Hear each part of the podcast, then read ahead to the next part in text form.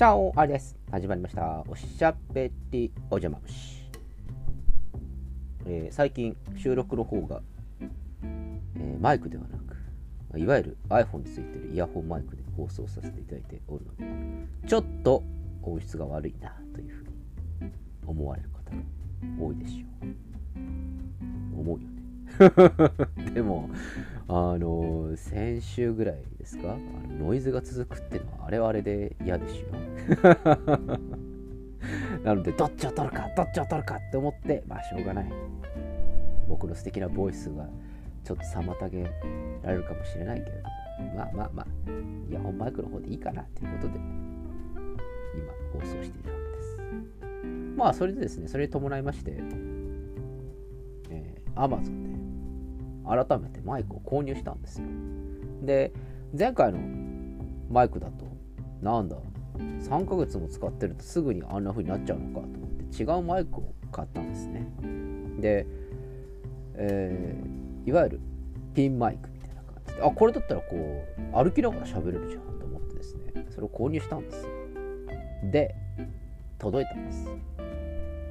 で、収録したんです。あ、これいいなと思って。そしたらですね、なんかこう収録できないんですよ。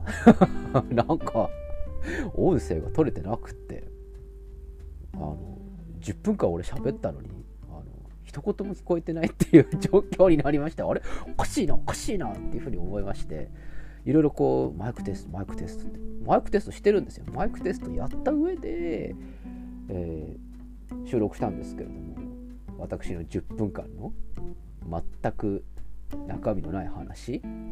中身どころか。話自体もなくなっている ような感じになってしまったので。あれ？このマイク不良品じゃんということで、えー、今新しいマイクを購入中でございます。そこで考えたの。まあまあなんか一番いいやつっていうかまあこう評判のいいやつ的なやつでこう買えばいいかなと思ってですね。あの Amazon 星をですね信用して買ったんですけれどもそれによってあのこういう弊害が起きまして今に至っているのでちょっと1週間ぐらいちゃんと調べて買おうと思って今えー、その間つなぎはですねちょっとこちらのイヤホンマイクでやらせていただいているというそういう状況でございます。えー、喋りたいことはこれから2つあります。まず最初に購入したマイク。3ヶ月で壊れるか？っ てあの思った次第でございます。あのいろいろこうネットとかでこう調べたりするとあの非常にこう使い勝手が良くてあの重宝してますみたいな感じでこうレビューが出てるんですよ。で確かに使い勝手は良かったんですけれども。でまあ結構音も綺麗に拾ってくれるのでいいなと思っていたんですが何3週間で壊れちゃうの？と思って。何これ？あれ俺がこう喋ると3ヶ月で壊れるの？それとも俺の笑い声でこう壊れちゃうの？みたいな。あなたの中身のない話でもうマイクがもう嫌だって思っちゃうみたいな。なんかいろいろこう考えたんですけど3ヶ月で壊れるってねどうなのよ？って思いますよね。そして、えー、もう一個思ったことは、アマゾンのレビュー信用できない問題。なんだよ、アマゾンのレビューを見て俺は買ったんだぞ。これは使い勝手がいいです。こうもう何でもこう音を拾ってくれて最高ですみたいなことを書いてあったじゃん。全然録音されないってどういうことよ。僕の10分間返してよってね、思いましたよ。皆さんも Amazon で購入されるとき、やっぱレビューって参考にしますよね。やっぱり、あの、レビュー問題、今日はレビュー問題話しましょうか。あの、レビューって参考にしちゃうよね、どうしても。で、あの、いい情報よりも悪いレビューの方にこうどうしてもこう目がいってしまいますよね。で悪い情報をレビューで見た上でいいレビューを合理化していくみたいなそういうあの人間の心理的なものがあのレビューというあの元に構造的に存在していると思います。どんどん小難しい話してんだってねあの思いますけど。見ちゃいますよね。でまた当てにならないってね。そんなの主観じゃんって。感じだって分かってるんだけどどうしてもあのレビュー見ちゃいますよね。でそれで購入しちゃうんですよねそれきっかけで。もう本当にもうレビュー信用できねえなっていうふうに思っている次第でございます。それからまあ Amazon だったらまあ自分の購入っていうことだけでいいんですけど。まあ某。えまあ、某いいですか？食べログですね。あの某食べログさん。某食べログさんのあのレビュー？あれの信用のできなささよ。もう本当あれ何なの？あのどうなのよって思いますよね。なんでこの店があの星2つなの？みたいな。もうとんでもない悪評価してる人いますよね。それ多分店がちょっとまああのオペレーションの問題ってちょっとなんかあったってことはあるかもしれないけれどもそんなになんかもう何ですか？こうわら人形をこう叩くがごとくねそんなもう何何千字とは言わないですけど400字ぐらいでこうバーッと書いてるレビューありますよね。やめなさいよって。思いました。それからあといい方のレビューっていうのもまたこれがまた信用できないですね。もうこういうところはもう本当に最高ですみたいな。もう飲み会しかり、えー、デートにしかり、えー、何しかりみたいな感じでもう星5つみたいな感じで書いてあるありますけど信用できませんよね。星5つの人のレビュー。なんかもう何でも星5つにしちゃうんでしょみたいな。